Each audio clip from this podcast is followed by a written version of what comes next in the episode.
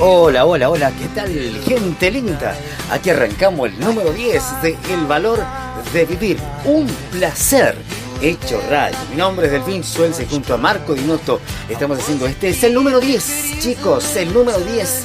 No te olvides de escucharnos en Spotify, en Anchor, en Google Play y en todas las plataformas que nos lanzan por todo el mundo. Gracias por estar con nosotros siempre y gracias por compartir y disfrutar esto que hemos denominado el valor de vivir, un placer hecho radio y en el valor de vivir, en el valor de vivir, señores, visitas espectaculares.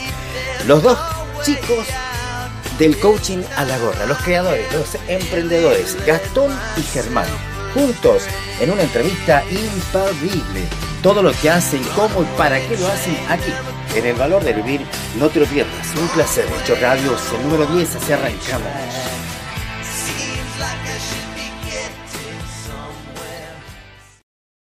Junto a Germán Suárez y Gastón. Y también nuestro coequiper Marco Tinotto, el coach de parejas y solteros. ¿Cómo están chicos? Buenas noches. Buenas noches, muchas, muchas gracias por invitarnos. Estamos acá muy, contentos con Gastón, le damos las gracias. Al cual súper contento de compartir con Germán tras la invitación y, bueno, la puesta a escena de hoy.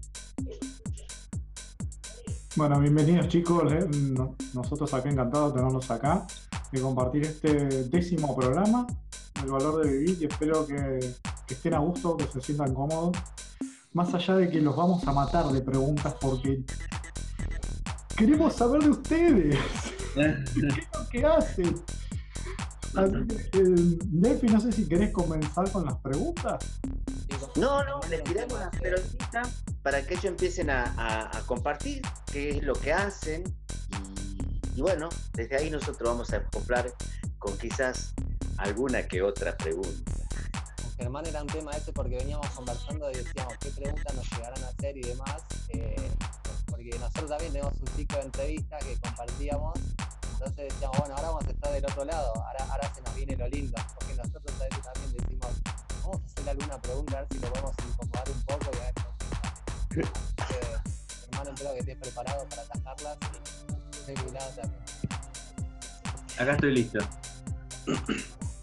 Así que bueno, contamos la historia. Yo les empiezo contando la historia que nos, que nos une acá. Nosotros empezamos con, con, Gastón, nuestra formación en lo que es el coaching ontológico, en una escuela que se llama ICP, es el Instituto de Capacitación Profesional, que fue fundado por Elena Espinal, una coach de ya varios años. Bueno, Elena tuvo la posibilidad y está trabajando con Fernando Flores y otros que fundaron, o los padres del coaching ontológico.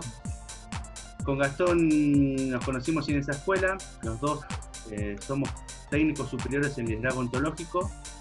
Eh, el ICP da la posibilidad de, tener una, formación oficial, una tecnicatura superior propiamente dicho, son de, tres años. Ahí por los pasillos nos empezamos a conocer.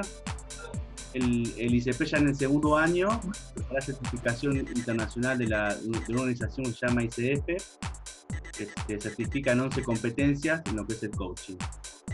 las 11, competencias que consideran necesarias para que, por lo menos la mirada del ICF, un coach necesita tener resueltas, incorporadas. Así que nos conocimos cursando con Gastón, eh, con, otro look, porque Gastón cada seis meses cambia de look, así que hasta a mí me cuesta reconocerlo, pero en ese momento tenía otro tipo de look. Y empezamos un camino, justo estábamos haciendo una materia este, juntos y mm, quedamos como conocidos, quedamos como, como amigos, conversamos. Un día, hace como ocho meses, más o menos, ya tenemos que empezar a, preparar el año. Nos juntamos y nos pusimos de acuerdo. Empezamos a conversar, como sucede todo, una conversación, un interés en común, una emoción en común. empezamos a conversar primero cómo, cómo traer el, coaching eh, a, un mundo donde está superpoblado hoy en día de, información especialmente. Así que empezamos a, crear lo que es el eh, coaching a la gorra.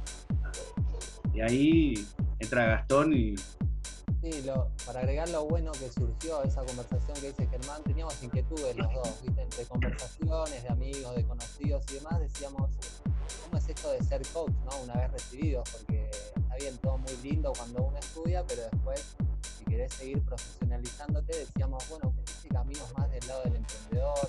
Decíamos, ¿realmente estamos preparados? ¿Qué podemos llegar a hacer? Y ahí es donde empezamos a intercambiar miradas y como que los dos encontramos un nicho en común que decíamos, ¿qué pasa con el coach cuando se recibe? ¿Por qué son eh, pocos o los menos los que deciden hacer algo con el camino del coaching y dedicarse 100%? Decíamos nosotros, ¿en qué lado queremos estar? ¿Queremos ser ese pequeño grupo de coaches que se sigue desarrollando y creciendo y haciendo 100% esto? ¿O queremos, bueno, hacerlo un poco para nuestras vidas, viviendo qué pasa? Y dijimos, vamos a apostar a algo. ¿Y qué podemos hacer? ¿Y por qué no empezamos a ver algo de las redes sociales y demás que podemos llegar a un montón? El valor de vivir. Un placer hecho radio.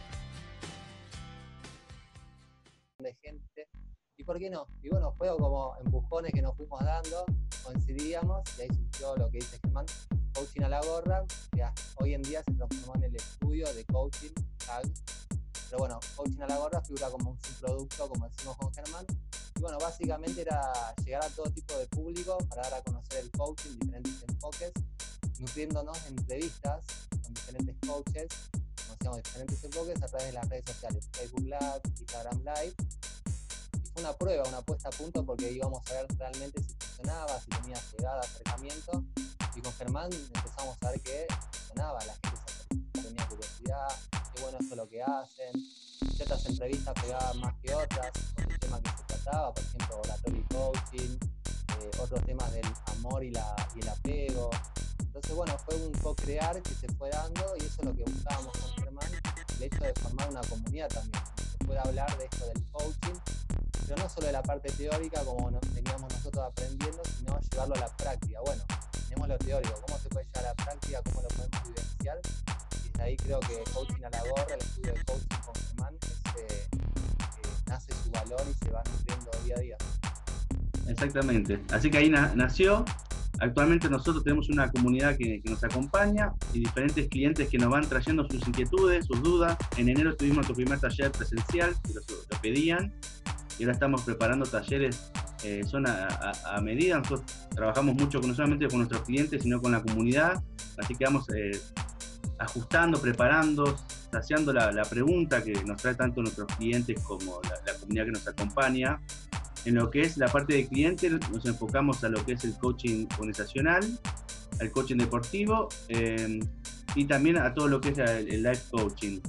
Eso no quita que eh, cualquier cliente, cualquier persona que nos trae una conversación, nos trae una pregunta, nosotros abrimos todo nuestro abanico para poder ofrecerle nuestra mirada.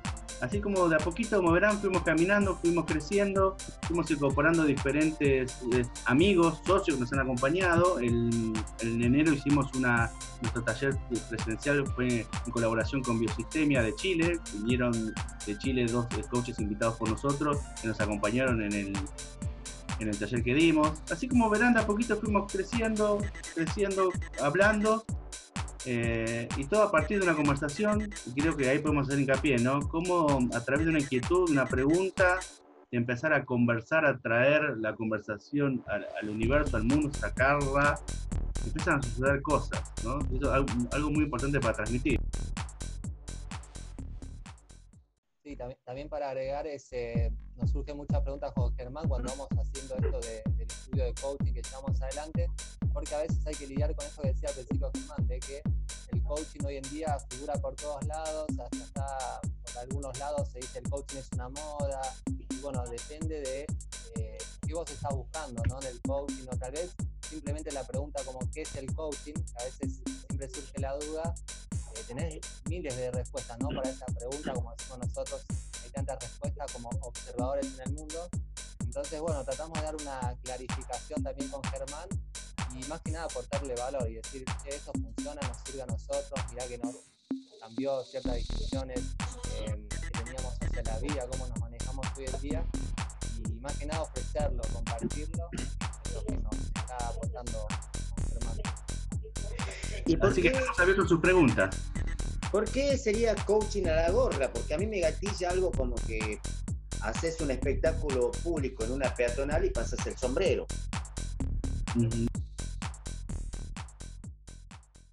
Es que esa fue la idea, la, la idea base con Germán, de decir, bueno, vamos a ofrecer algo de a puro corazón, a puro valor, y el sentido Germán, de Germán nació lo de coaching a la gorra, el nombre, eh, pero era algo que nosotros queríamos ofrecer más que recibir a cambio, ¿no? Entonces teníamos esa metáfora de decir coaching a la gorra, la idea de decir, bueno, ¿cómo serán nuestras primeras presentaciones? Hacemos algo y bueno, en la retribución de la gente era como que no nos tenés que pagar por escucharnos, por ver lo que estamos haciendo, sino que al principio empezar a entregarlo de corazón, de lo que nosotros sentíamos, a pura voluntad. Así que por ahí iba la cuestión de coaching a la gorra. Exactamente. Nació puramente del corazón. Y, el nombre acompaña ese sentimiento. Nosotros queremos traer esta, esta mirada que tenemos sin ningún tipo de compromiso económico, sin ningún tipo de, de- de idea eh, o, o un tipo de comportamiento, simplemente mostrarte algo diferente. Entonces, es abierto y de corazón. Nosotros estamos buscando comunicarte nuestra mirada. Así que nació de lo más profundo de nuestra gana de, de comunicar qué es el coaching con amor y, y acercárselo a todos sin lenguaje técnico también. ¿Y cuál fue el resultado que logra la gente que trabajó con ustedes?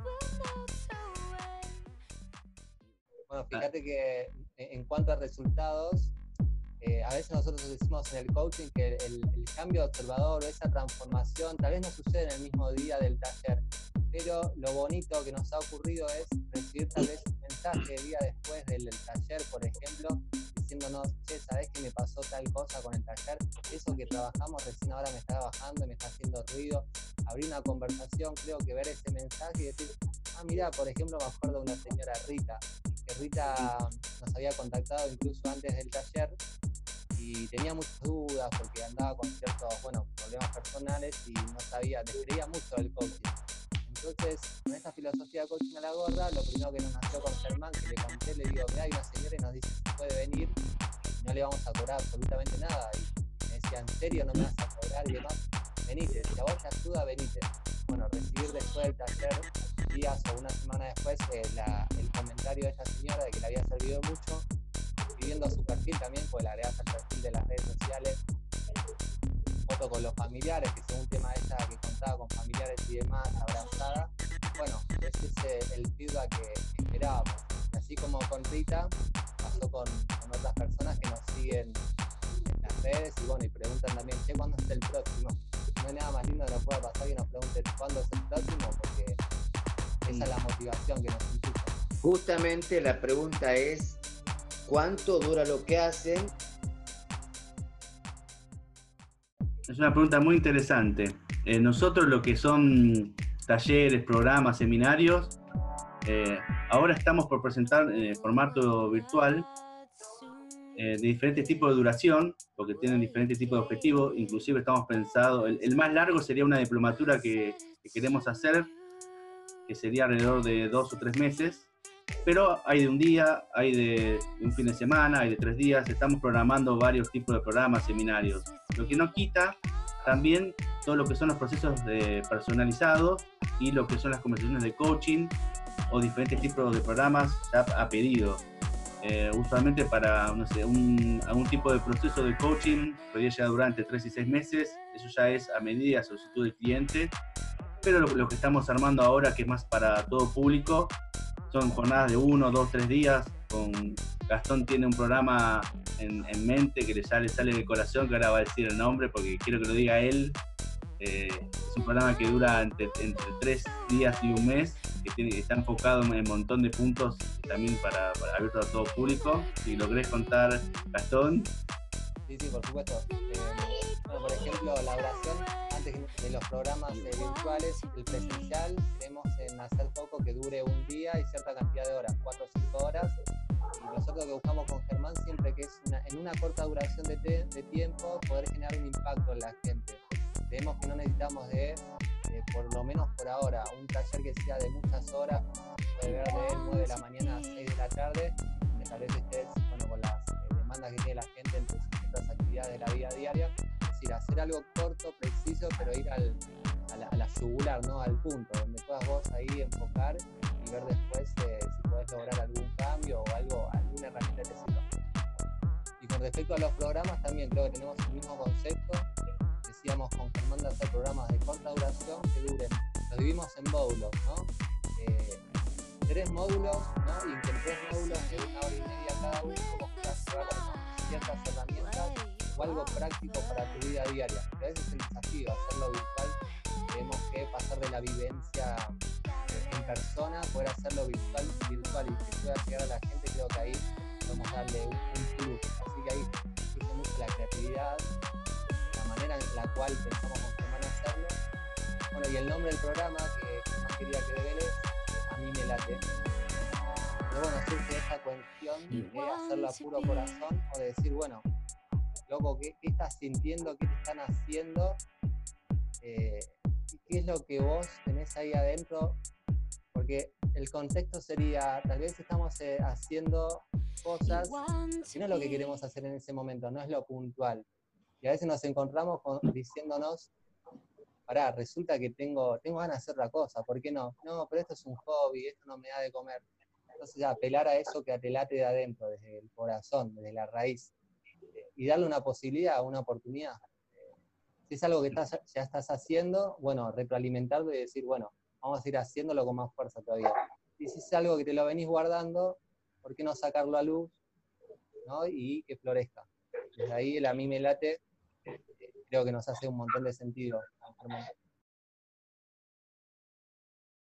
El valor de vivir. Un placer hecho radio.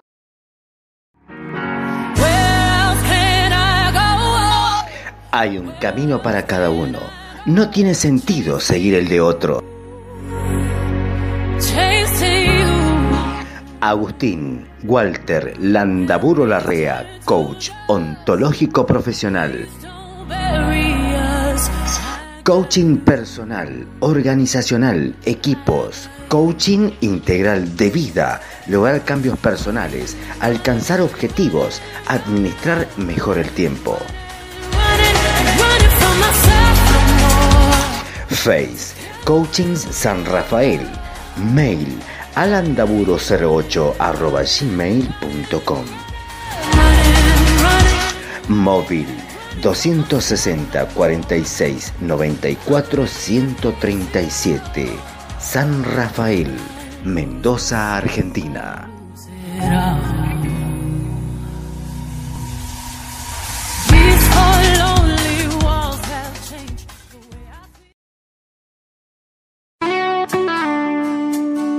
¿Te pasan los años y todavía no tienes pareja? No pierdas más el tiempo. Comienza hoy un nuevo camino y descubre cómo elegir tu pareja. Marco Dinotto, coach de parejas y solteros, miembro de Coaching del Amor, facilitando un camino de ida al amor www.coachingdelamor.com barra marco WhatsApp más 549 22 60 44 731 Marco Dinotto, coach de parejas y solteros.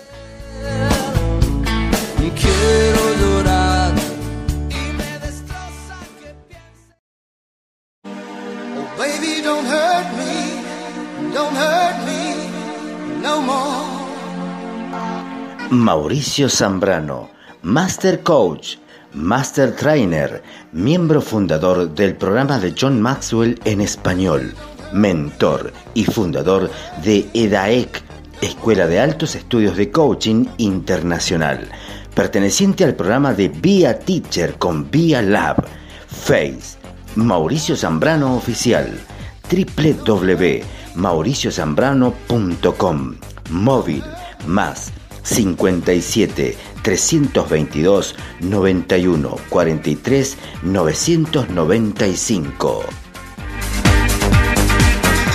Mauricio Zambrano, 100% comprometido con tu ser exitoso.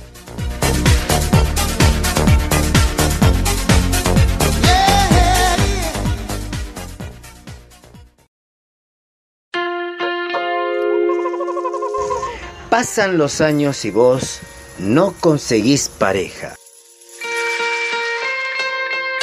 No pierdas más el tiempo. Descubrí cómo elegir pareja. Marco Dinotto, coach de parejas y solteros. Marco Dinotto, miembro de Coaching del Amor. Más info en www.coachingdelamor.com barra Marco.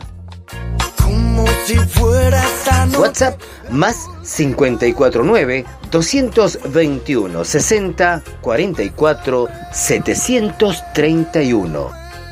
Dame mucho. Marco Dinotto, coach de parejas y solteros. Perderte después.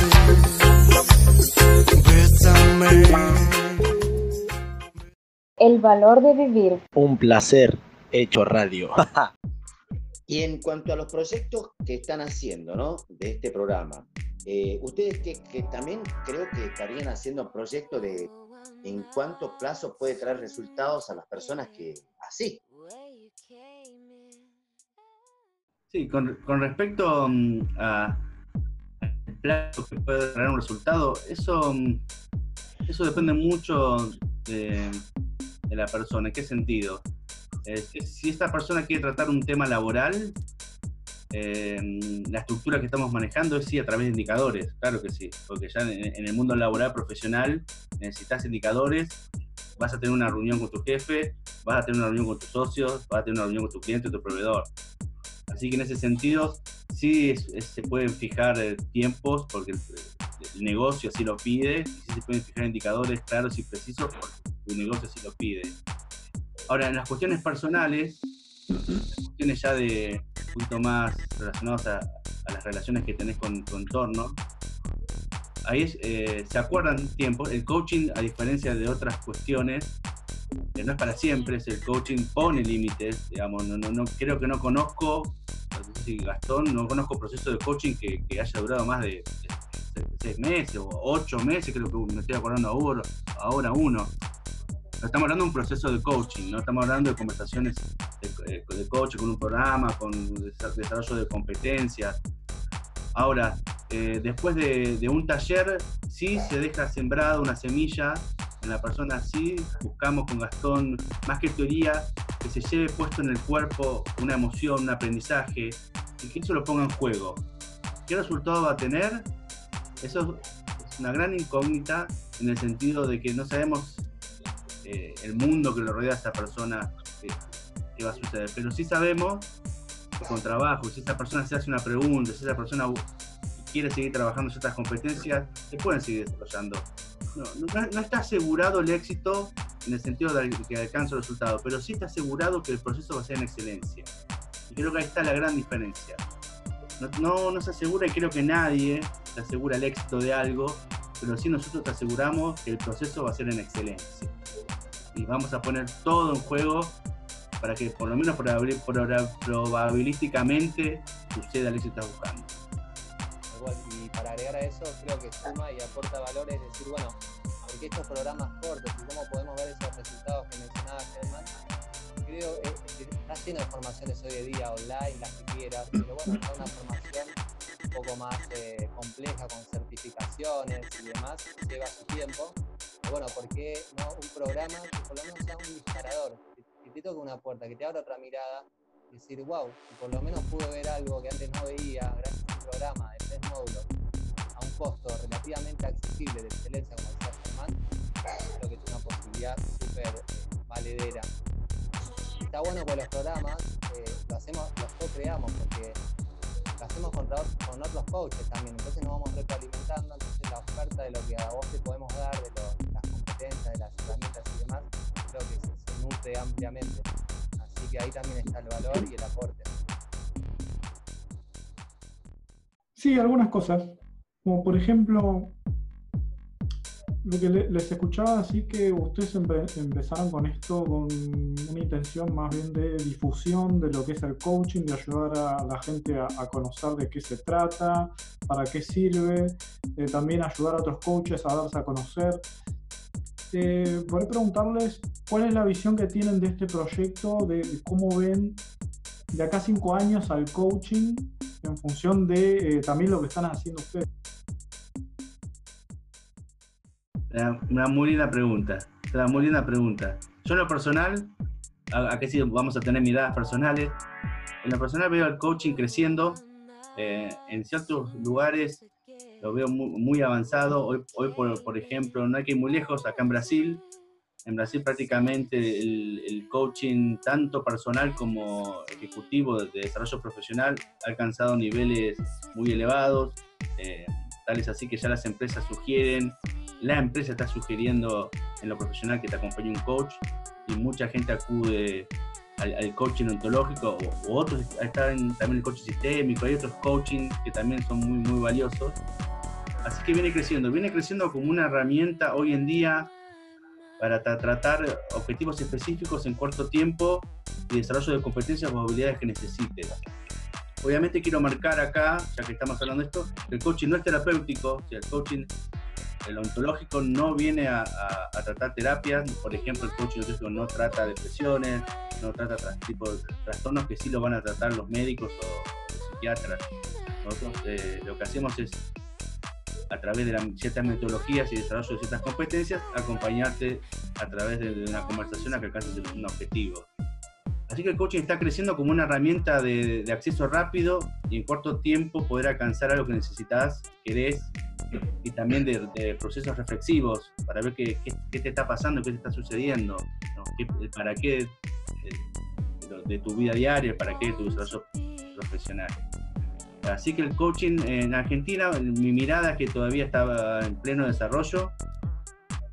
Viene, hay diferentes estilos de coaching, hay diferentes metodologías, no es lo mismo el coaching francés eh, o europeo que el norteamericano, que el chileno, eh, eh, la región del, esta parte del mundo, la, el sur de Latinoamérica utiliza el coaching ontológico, en Centroamérica y Norteamérica utilizan un poco más el coaching enfocado sí al resultado, pero sí, hoy, hoy es una herramienta para, para, las personas que necesitan alcanzar rápidamente o desarrollar competencias y, y objetivos.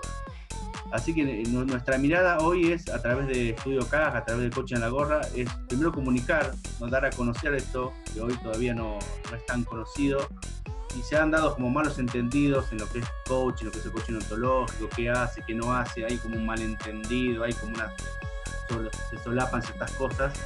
Así que nuestro primer objetivo es esto, ponerle de acá cinco años, es seguir difundiendo, seguir marcando, seguir dando a conocer las herramientas eh, que hacemos nosotros posicionarnos como, como una opción, como una, una, posibilidad a una persona que está buscando un para qué y, para una persona que está buscando un cómo, ¿no? Tal vez hay gente que ya tiene para qué y no tiene el cómo. Nosotros con, con Gastón ofrecer una mirada, como siempre nosotros es una mirada diferente a lo que te está sucediendo. Así que yo le veo mucho futuro mm, al coaching como, como una herramienta dinámica y moderna. Mm. ¿Sabes qué? Eh, me, mencionabas algo, me parece un diferencial importantísimo, una, mm, bueno, no sé si llamarlo diferencial, es un término más de marketing. Eh, una diferencia en cuanto a el tema de la terapia. Porque hay, hay como una, una guerra por ahí, si, por ahí si visible o invisible, o de, parte de los psicólogos diciendo que no, porque vienen los coaches que hacen el cursito y que dicen que hacen terapia, que atienden pacientes de manera ilegal, ilegal, no sé, que hay una cuestión ahí de por ahí de parte de ellos que no entienden qué es lo que es el coaching, de parte nuestra mm. que no sabemos explicarles qué es el coaching, por ahí. Em, también ayudar a la gente cuándo concurrir y buscar un psicólogo, cuándo buscar un coach, eso también es papel nuestro, es, trabajo nuestro, ¿verdad? Exactamente. Eh, nosotros, para marcar con, Gastón, es, muy importante, y este sería el primer tip que podemos enviar, es chequear las credenciales de la persona que se presenta ante vos como coach.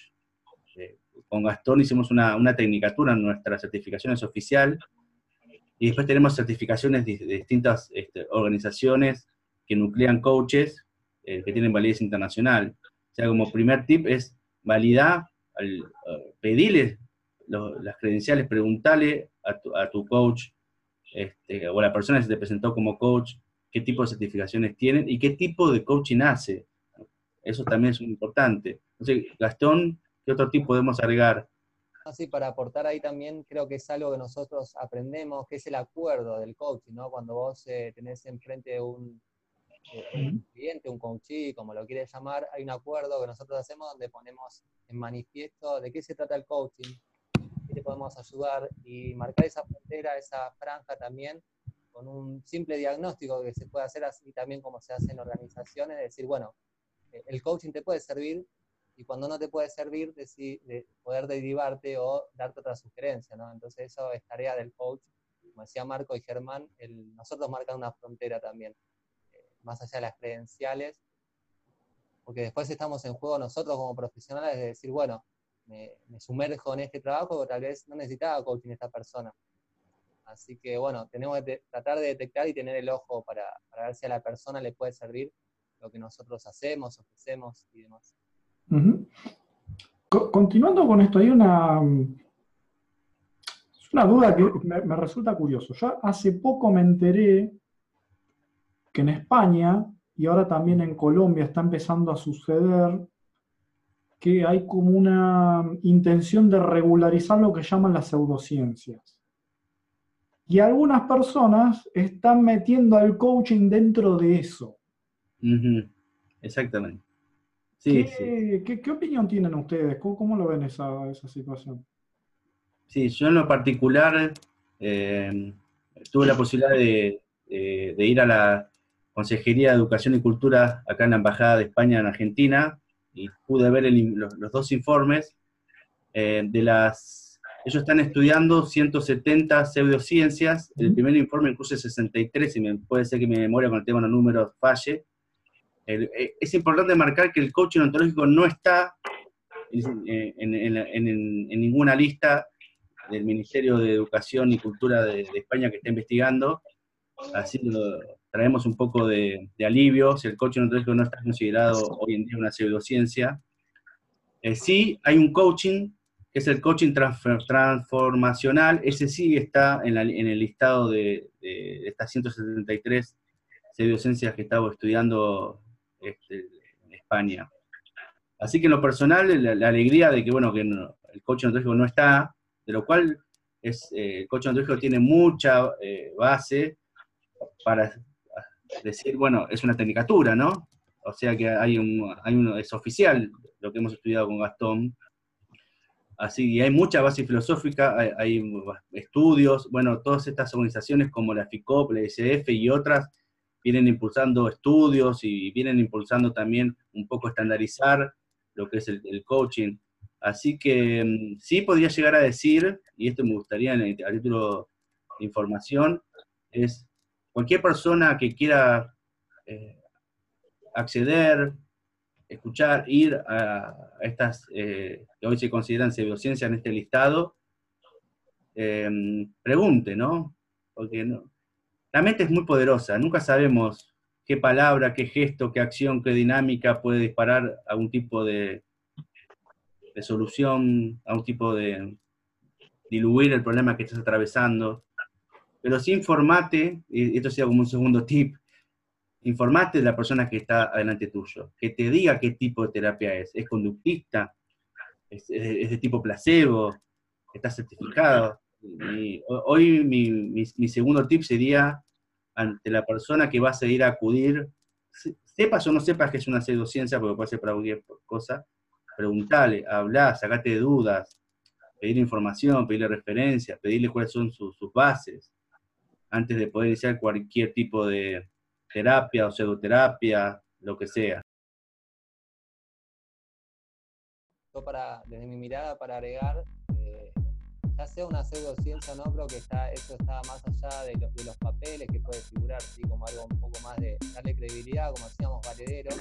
Pero acá hay algo súper importante también en relación con lo que conversamos antes de la, de la- de la psicología, de las terapias.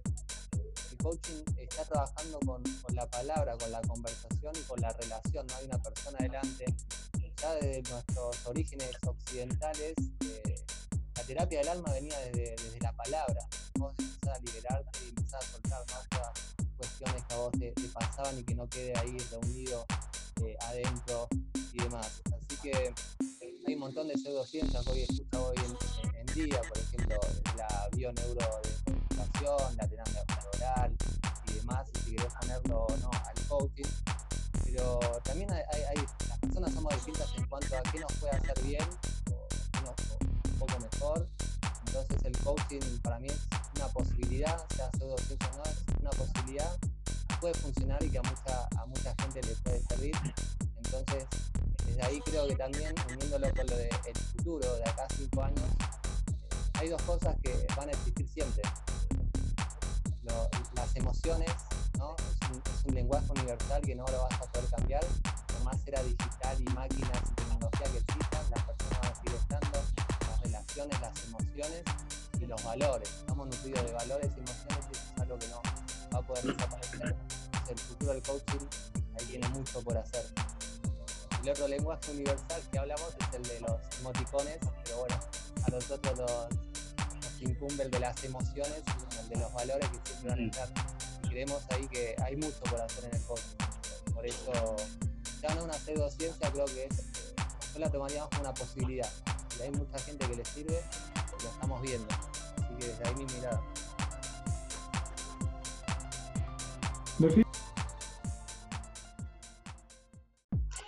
Y acá nuevamente en esto que es el valor de vivir un placer.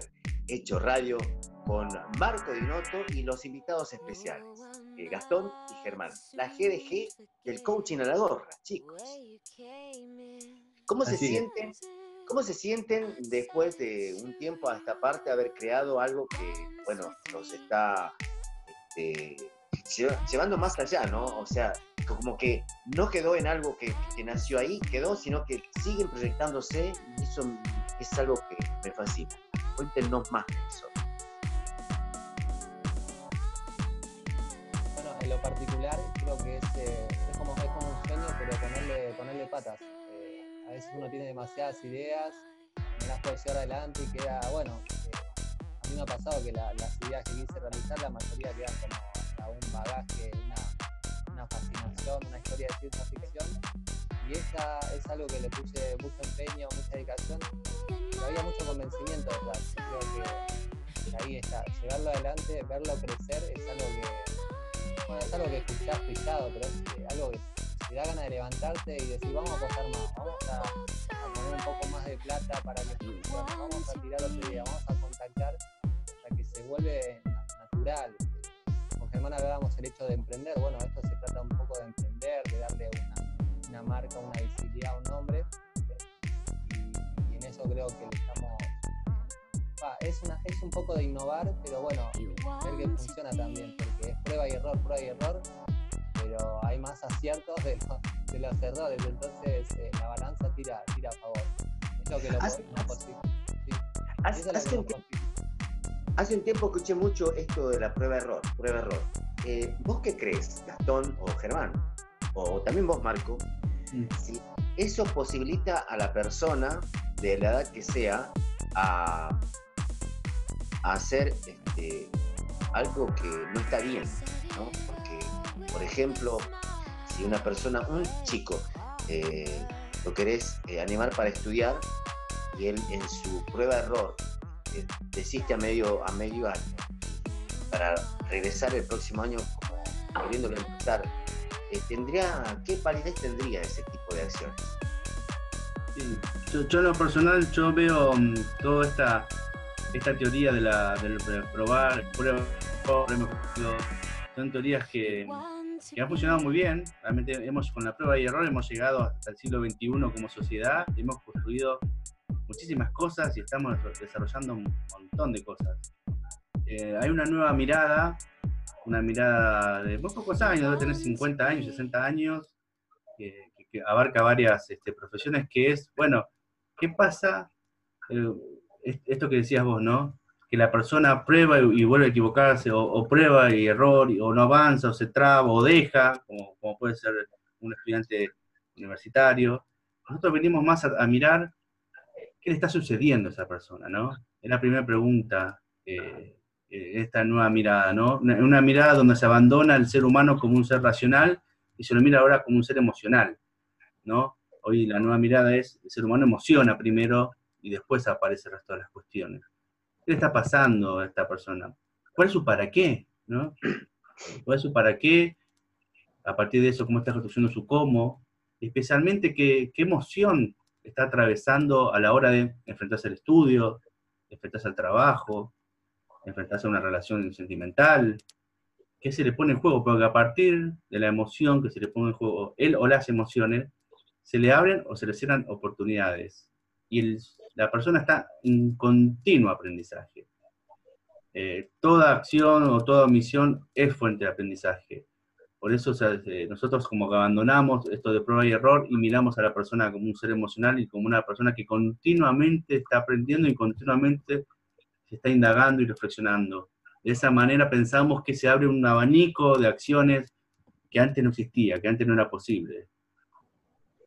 ¿Es posible llevar el coaching a la gorra a establecimientos educacionales, ya sea del Estado o privados? Sí, sí, sí, sí, tal cual. Creo que es otra parte de la que estamos, eh, estamos en conversación permanente con Germán, lo de decir, bueno, poder intervenir en, colegios, eh, ya sea en universidades también, eh, dando conferencias o algún tipo de taller. pero sin duda que llevarlo a los más jóvenes es algo que nos, nos interesa, nos importa y creemos que ahí hay mucho por hacer, mucho por hacer. Algunos dicen que el futuro está en los más chicos, otros dicen que están en los más grandes. Entonces es una combinación, porque eh, los más grandes también tienen que entender cómo es el proceso hoy en día en lo cual se necesitan formarse los chicos de esto que venimos hablando, de las competencias, distinciones, las emociones más que nada, para que el día de mañana los chicos lleguen y no estén sufriendo con este prueba y error. Porque para agregar ahí el prueba y error, tal vez uno cae en, el, en ese falso bucle de decir, no es lo que te está sirviendo, lo que estás haciendo. ¿Qué propósito sentido hay en eso de decir, bueno, mi objetivo es ser millonario, ganar dinero? Pero ahí te vas a caer y te vas a dar la jeta mil veces contra el piso, porque en realidad vos no querías ganar dinero, tal vez querías tener una empresa de autos, y ese era el propósito y valor. Entonces la importancia de ahí encontrar bien esa, las emociones que jueguen a tu favor para encontrar ese propósito, ese sentido de decir, bueno, me voy a caer, me voy a probar, voy a errar, me la voy a pegar, pero con algo que valga la pena. Exactamente, exactamente. Y nos sumamos a, la mirada de Humberto Maturana, que él dice esto, ¿no? Eh, el futuro son los adultos. ¿Por qué? Porque el niño se va a vincular con ese adulto y es a partir de esa relación que van a ser el adulto que va a tomar después el, eh, otro, otro rol de liderazgo. Así, el coaching educacional existe, hay en este momento gente que se especializa en eso, así que es una, gran oportunidad hoy en día para traer un nuevo aire, una nueva mirada, no tanto, o mejor dicho, a los niños, a los, adolescentes, a los adultos y a todo el sistema educacional. Eh, creo que el caso Finlandia, eh, creo que es el caso líder, en lo cual a partir de eso, eso se enfocaron mucho en el juego, partir de eso han hecho cosas maravillosas. Realmente habría que eh, hacer un programa aparte porque los, finlandeses han hecho una revolución en lo que es educación y han abandonado toda la, estructura, la vieja estructura de, evaluar o de tomo o contenido eh, duro. Ahora se, adapta el contenido a la persona, a, los tiempos, eh, se fomenta otro tipo de, el concepto de comunidad. Ah, realmente se viene algo maravilloso, algo diferente que posiblemente nos, como seres humanos nos va a potenciar un par de siglos más. Marco, ¿algo para acotar, algo para preguntar? por ahí, eh, continuar con esto del prueba de error, lo que estaba pensando era que sí tiene, tiene validez siempre y cuando haya aprendizaje en el medio, no solamente es probar y errar, sino es probar, errar y aprender del error para que la próxima prueba sea diferente y empiecen a, generar un, por ahí una, secuencia de pruebas que terminen generando, generando un resultado que sea, sea el resultado deseado. Igual, eh, con lo que decís y trayéndolo a este, nuevamente a conversación, antes lo había mencionado Germán en una anécdota antes de empezar la entrevista, pero decía que el ser humano es el único animal que se tropieza con la misma piedra y le echa la culpa a la piedra. Entonces, eh, bueno, no nos podemos olvidar del aprendizaje, que el aprendizaje es un factor muy importante. Creo que es hasta el núcleo que, que a vos te hace ir reevaluar, es, es la pausa que necesita uno para decir, bueno, hacemos un minuto, reflexionar, a ver, es por acá, no es por acá. El aprendizaje creemos que tiene que ser continuo, continuo ¿no? En cada paso que uno va dando, porque ahí también aparece ese feedback, eh, la retro- retroalimentación que se va dando en el, en el aprendizaje propio o cuando es en equipos. Eh, así que es, eh, es también un trabajo el hecho de reconocer ese aprendizaje, si hubo o no, porque puede haberlo o, no puede haberlo el aprendizaje, entonces hay que estar muy atento. Exactamente. Nosotros inclusive, nuestro foco siempre no está puesto en la acción, nosotros no, no miramos la acción, sino miramos a la persona que ejecuta esa acción. Eh, también estamos aba- abandonando, queremos abandonar, ver el mundo binomial, ¿no? Ver el mundo entre prueba y error, ver el mundo entre mm, fracaso y éxito, ver el mundo entre blanco y negro, sino empezar a, a comprender que las relaciones son complejas, y cuando hablo de complejidad no hablo de dificultad, sino hablo de la enorme cantidad de componentes que se necesita poner en juego para que exista una relación. Eh, cuanto más profunda es la relación, más cantidad de elementos en juego.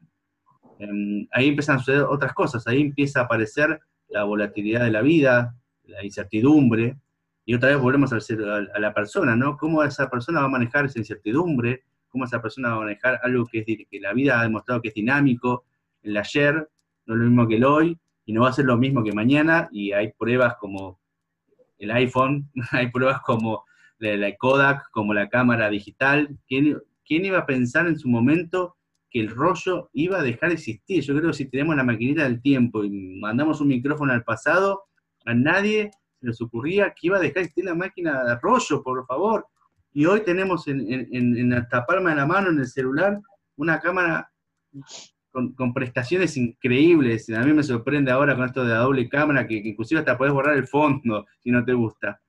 Así que nosotros miramos eso, ¿no? Miramos, eh, como siempre, la, la persona que está haciendo esa acción, porque es a partir de la persona que empiezan a suceder este mundo maravilloso que estamos creando. Así es, vamos a ir por un mundo mejor, siempre. Marco, Delphi, chicos, los No, para- invito, Gastón y Germán, eh, dejar una frase a nuestros oyentes en todo el mundo, ahora sí, en todo el mundo, para reflexionar y, y algo que puedan marcar, ¿no? En cada, cada una de sus vidas. Y también, bueno, este, invitarlos. ¿Cómo lo invitarían ustedes a que puedan conectarse con ustedes para participar, para poder ser parte del proyecto que tienen en mente? Perfecto, me encantó. Eh, creo que va a empezar Germán, ¿no? bueno, no soy mucho de las frases, para ser sincero, creo que nunca me aprendí una frase, este, más que, eh, no sé, dame otra cerveza. sí les puedo decir, sí les puedo decir a, a una persona que en este momento, una o varias que nos estén escuchando, en, cualquier- en cualquier situación que esté, es primero la posibilidad de, de parar, ¿no?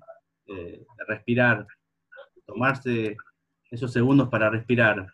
Si están escuchando este programa, si están buscando información, es que tienen alguna pregunta interior, algo les está sucediendo, puede aparecer eh, como algún tipo de emoción, como algún tipo de incomodidad.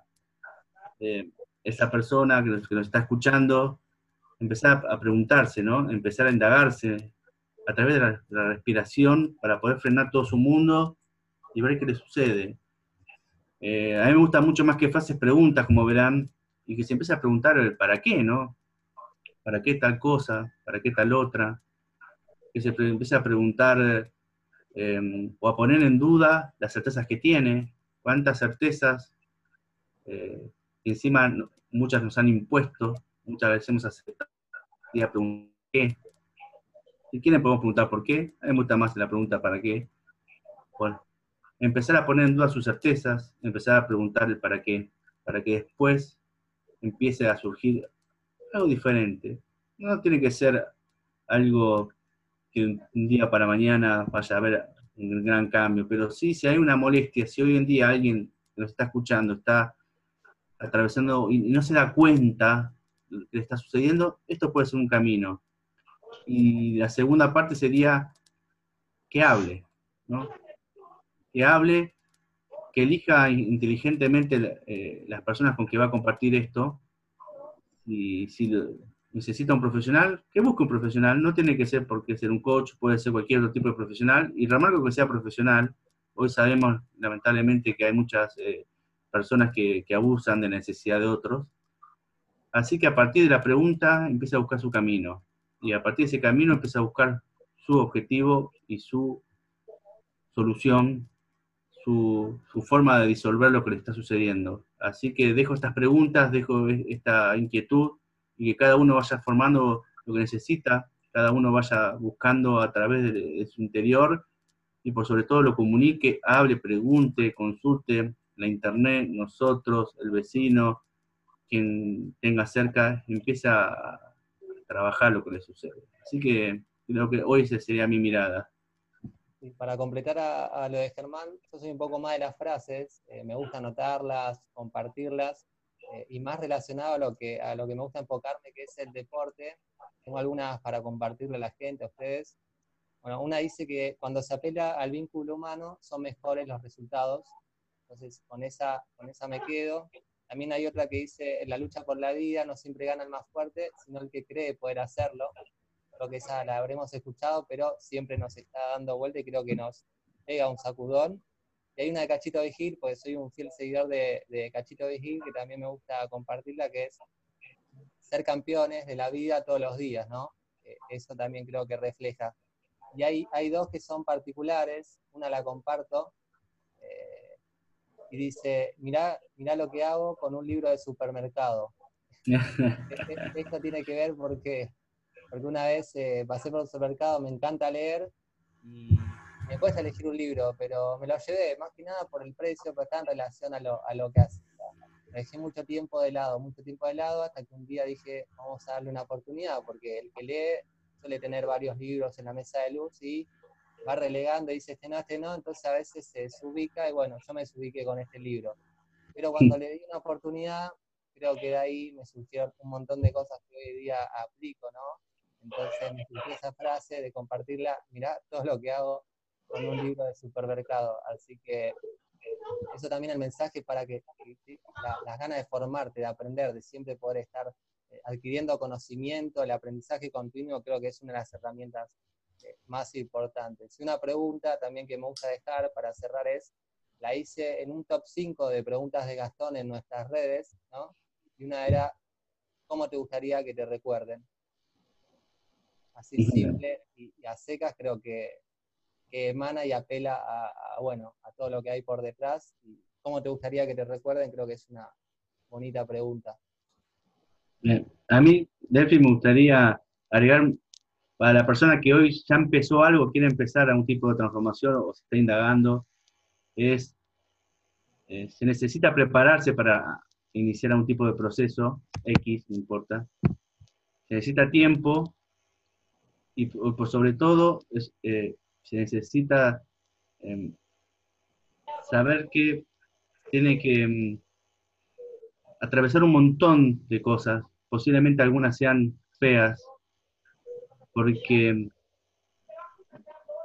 hay una resistencia que va a aparecer naturalmente, tanto sea en el cuerpo, la mente, las emociones, y cuando esa persona decida empezar un proceso transformacional o simplemente decida empezar a indagarse, sepa que no está solo, sepa que, que puede contar con un montón de personas que han hecho o están haciendo este tipo de procesos y ante cualquier tipo de tropiezo, sepa que eso es normal, confíe en lo que está haciendo, confíe en el proceso y confíe que es un camino y confíe que necesita tiempo. Eh, las cosas no son instantáneas, inclusive la neurociencia nos ha traído más información con respecto a eso. Lo, los cambios, inclusive nuestras células llevan tiempo. Así que eso es lo que, que, se arme, que camine y que sepa que es la persona que hoy quiere empezar a hacer un tipo de cambio, no está solo y se prepare para eso.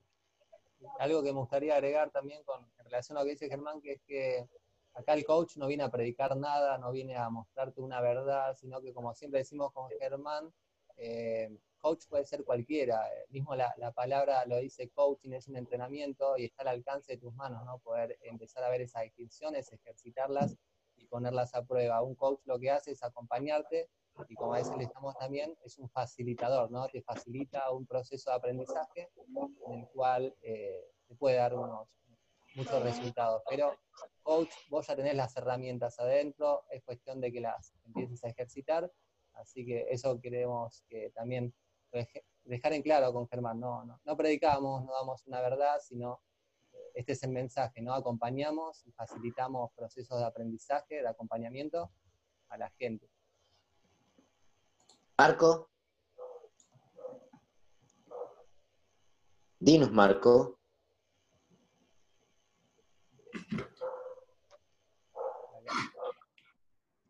Ah, Esto va dictado, chicos, eh. Ojo. Ah, bueno, bueno. Y cuando hacemos estos silencios son para pensar, después lo cortamos. sí, gracias. Aparte lo edito yo, así que sé qué hacer. para Decirme a mí mismo, Ah. "Che, eh, Marco, esta parte editala.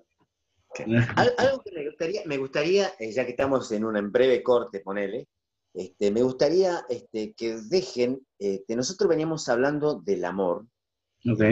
facetas, distintas miradas y distintas este, eh, conclusiones, ponele. O sea, hablamos de amor a distancia, cómo buscar pareja, cómo no intoxicarse, cómo saber elegir, amar, amar, amar, amar. ¿Qué nos pueden decir del amor?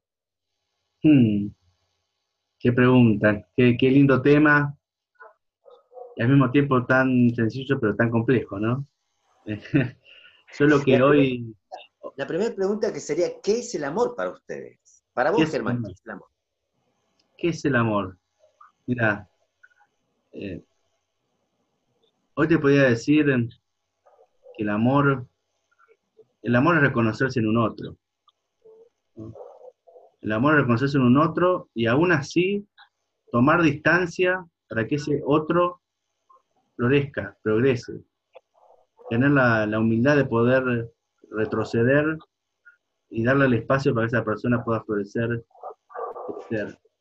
Así que mm, eso es hoy mi, mi- definición de amor, ¿no? Eh, El reconocimiento de la otra persona como un ser completo, como un ser con una mirada diferente, con una emoción diferente, eh, y aún así eh, tener la, la- la eh, amorosidad, tener la decisión de hacerse uno un paso al costado para que esa persona que yo considero que amo florezca. Eh, en, en- este reco- reconocimiento de mí en otra persona, incluye también a las personas que son completamente diferentes a mí, pero completamente. Eh, ahí también está, eh, yo me reconozco, porque veo un ser humano, porque más allá de, de- de ideología o lo que esa persona piense, yo habito en él y yo lo necesito. Y juntos somos los que construimos hoy lo que podemos llamar sociedad o una relación o un futuro. Así que hoy, esa sería mi definición de amor hoy en día. Como, todo, amor- como toda cuestión es dinámico, tal vez el mes que viene le agregue o le cambie algo. Vos, Gastón, ¿qué, qué, qué opinás? Para compartir, pues es muy buena la pregunta y me acuerdo una conversación que tuve con un coach y le preguntaba, ¿no? ¿Qué, es el amor? Como vos nos estás preguntando a nosotros, para él y yo le preguntaba, ¿es una palabra, es una fuerza, es una emoción, es, es algo bonito de decirlo? Y me decía, es eso, es todo junto el amor. Es algo que lo, que lo engloba, pues una emoción, una palabra. El amor es eso, me decía, es ese conjunto de ese todo. Y a mí me gusta, cuando hablo del amor, citarlo a, a Víctor Frank, no sé si lo conocen, del, del hombre en busca de sentido, que para él el amor era la meta última y más alta que puede alcanzar el hombre, ¿no? Iba en contraposición a, a Freud, que para Freud lo guiaban los instintos, las pulsiones sexuales, y, Frank, Víctor Frank le dio este vuelco y para él lo que lo guiaba al hombre es el amor, y yo ahí comparto porque creo que lo que hacemos, si somos bondadosos, somos hombres de bien, con valores, lo hacemos desde el amor y es algo que está ahí adentro y nos guía. Es todo eso, es una emoción, es una palabra, es un compromiso, son las relaciones. Sin amor creo que no puede haber construcción, no puede haber futuro. Si es que queremos, como hablábamos, ¿no? Del mensaje. Exactamente. Así que esa es mi mirada del, del amor. El, amor, no, el, el amor como una manera de, de atravesar este mundo. El amor como, como una forma de mirar y de construir relaciones. Eh, Un puente diría Cerati. como un puente, exactamente. Pero como todo puente, los dos extremos tienen que ser sólidos. Tanto donde nace como donde termina, porque por ahí van a, va a transitar un montón de cuestiones, un montón de. La metáfora del puente es muy, muy, muy, muy acertada. Así que podemos eh, ya in- incluir algo más como preparate, armate, desafiate, prepara tu, tu definición de amor, qué, qué querés del amor, para poder luego crear las relaciones que necesitas y querés. Está, está bueno que no se tenga vergüenza hablar del amor, porque a veces tratan el amor, pregunta qué es el amor, ay, yo qué sé, y, y te miran como diciendo, ah, me está hablando del amor, y no, no, está bueno ponerse a reflexionar de, de estas cosas, porque ahí, ahí está lo profundo, lo que te hace avanzar. ¿Qué es el amor? Contestalo, si sos, sos hombre, macho, como sea, contestalo, el amor es esto, y bueno, date, como decías vos, date a conocer, date a conocer tu mirada al amor, ¿por qué no? Te hablen todos estos temas. En la escuela nunca me preguntaban qué era el amor. Y ahora me lo pregunto y está buenísimo. Uno, uno habla de palabras, ¿no? Que vienen así trascendiendo, como ser, en este caso el amor. Y cuando me tocó que me hicieron esta pregunta, y ahí tengo a uno sentado que me hizo una pregunta, ¿qué es el amor para mí? Eh, se me llenó todo mi universo de preguntas. ¿Qué es el amor?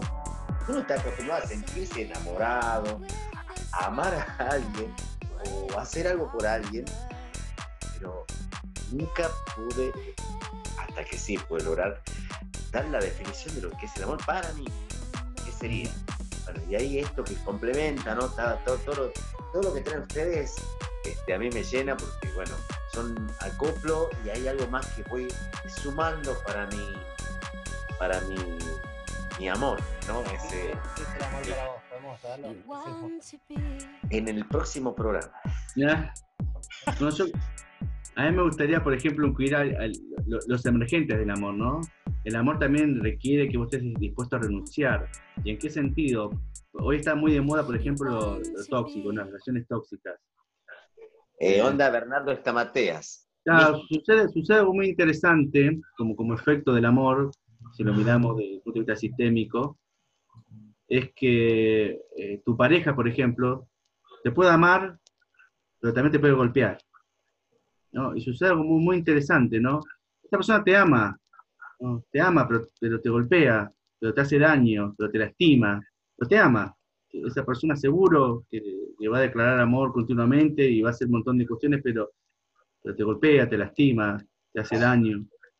El amor también requ- requiere renuncia, el amor también requiere saber decir, esta persona me ama, porque puede suceder, eh, inclusive si- hasta en una, mirada analítica puede suceder que, esté el amor, pero me lastima, me hiere, me mata. También requiere renunciar. Así como que en el amor puedes construir, en el amor también tenés que renunciar. No solamente en la renuncia clásica de, lo económico o, o en la, pérdida, como, como dicen los filósofos modernos, sino esta- cuestión de estar atento de que a veces si el amor te daña, no todo como dice, bueno, lo dijo mi querido amigo, vamos a, me quiero acordar bien quién lo dijo, pero mm,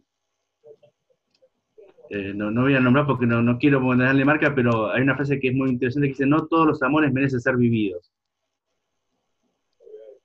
es una frase muy sabia, no todos los amores merecen ser vividos. Para desglosar horas. Así que la, una, la persona que nos esté escuchando, eh, espero que esta, esta mirada también le suma, le suma, ¿no? No todos los amores merecen ser vividos. Buenísimo. Marco, algo para acotar ya en el final de esto que es el valor de vivir. Para mí, un gran placer junto a estos dos, las dos G, hoy visitándonos y compartiendo en esta entrevista súper archi, mega, hiper espectacular.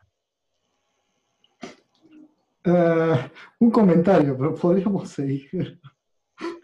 Porque pa- para mí esa frase no suma, resta. ¿Cuál? La, la que decía Germán recién, de no todos los amores son, ¿cómo es? Merecen ser vividos, algo así. No todos los amores merecen ser vividos. Merecen ser vividos. Es una frase que lo, es de Rolón, pero en realidad Rolón lo saca de, de- de- de- no me acuerdo bien de qué autor, em, pero es una mirada diferente del amor, ¿no? no Hoy en día se sabe que la persona te puede amar, pero te puede lastimar, o sea, A los golpes. y es amor, digamos, y no se pone en duda que es amor, pero también tener la Yo precaución de pongo en duda, porque para mí eso no es amor. Puede ser, sí. Hoy, por ejemplo, pero si esa, pre- esa, esa- por ejemplo, a esa persona le preguntás eh, si ama a la persona que golpea, te va a decir que sí. Y si se arrepiente, posiblemente te diga que sí. Pero el otro día la voy a golpear. Y, y posiblemente se va a arrepentir. El otro día lo va a ver a golpear. Y lo ama, y posiblemente se tire al suelo y, llore por lo que hizo, y, y reconozca su error, pero el otro día la va a golpear. Entonces aparece algo muy interesante en el concepto del amor, eh, esto de la renuncia, ¿no? Yo traje este ejemplo, pero puede haber otros. eh, eh, también está, por ejemplo, el amor como renuncia a- al progreso propio, que es lo más o menos que hablaba hace unos minutos atrás. ¿No? Esta relación de, de yo retrocedo para que el otro avance, ¿no? Eso también es un gesto de amor muy interesante. Pero también hay amores que esta materia los trae como, como, como tóxicos, ¿no? Como cuestiones que te terminan intoxicando y matando. En definitiva, hay amores que matan. Hay amores que matan, hay amores que, que son melancólicos, pero sobre todo el amor es una manera de vivir la vida y Y puede hay ser, amores que aman, hay amores que aman, como yo. hay que, hay que ver cómo aman, Eh, y sobre todo la, la construcción es personal, la Oh, construcción es sí. personal, así que creo que el gran secreto de todo esto es que la construcción es personal, acá no, no, no hay una definición única.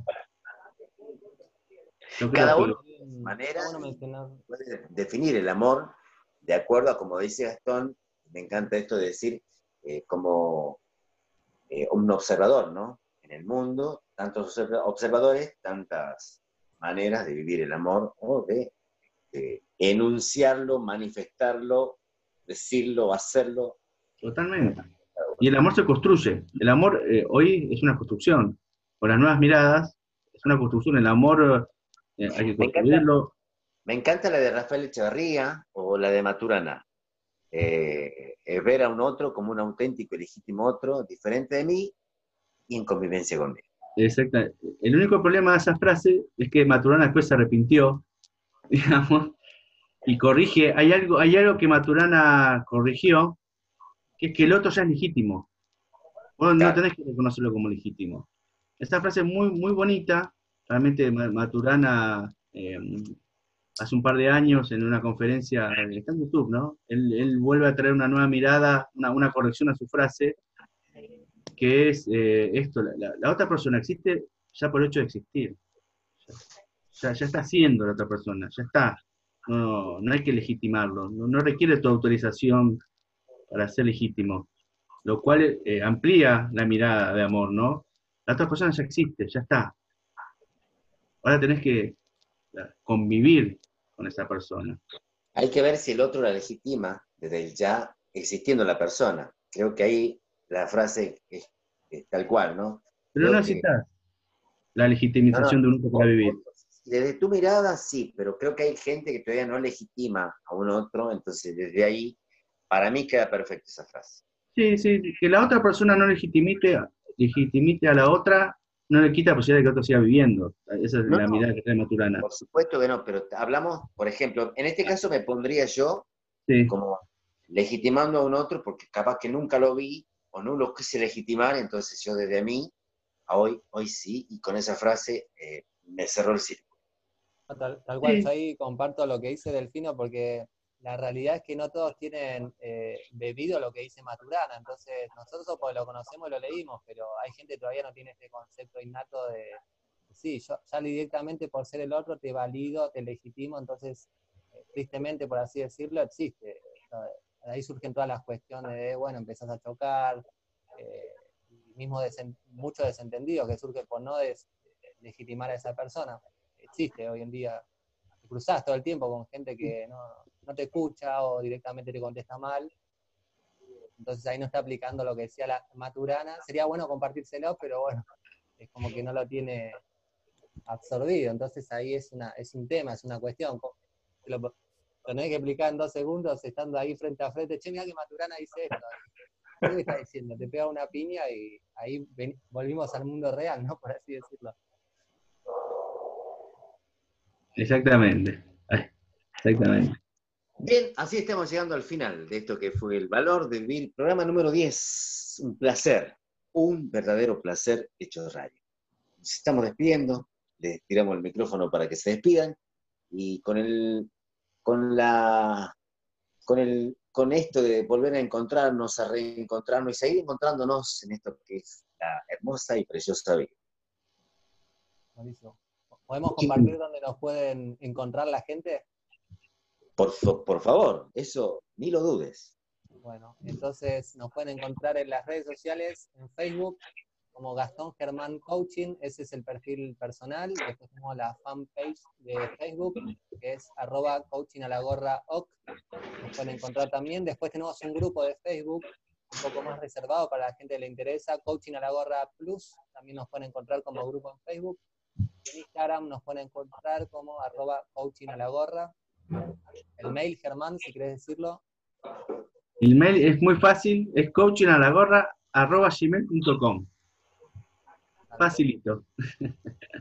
Así que subimos contenido todo el tiempo, Facebook, Instagram, y mismo ahí sucede nuestro ciclo de entrevistas estelares con coaches, así que pueden seguir nutriéndose en nuestras redes sociales, que hay contenido diario. Tanto Germán como yo estamos ahí dando la, la cara, hablando sobre diferentes temas de coaching, así que aportando valor, como comentábamos, desde las redes sociales. Marco, ¿llegó el final? Llegó el final y yo quiero hacer una pregunta a quienes nos están escuchando, porque hace un ratito comentaba a esto que decía Germán, de que esa frase no suma sino resta. Y yo quiero invitar a, la- a las- a nuestros oyentes, si usted quiere saber por qué resta, te invito a que escuches el programa número 11. Mm, La próxima. ¿Puedo, puedo opinar? ¿Puedo tirar un- una, una, una eh, responder un poco eh, yo esta pregunta? nah, Señores, fue un placer, un placer hecho radio, de haber compartido junto a todos ustedes esto que es el valor de vivir. Y junto a Germán y Gastón, quienes ya están tirando la gorra por ahí, y tirando, Mm. tirando, para que todos ustedes puedan sentir un mundo mejor. Gracias, gracias, atento- gracias por haber compartido con nosotros. Y Gracias. nos volveremos, a, nos volveremos a reencontrar junto a Marco Dinotto en esto que es el valor de vivir. Un placer hecho radio. Nos reencontramos en el número 11. Chau, chau, chau. Chao.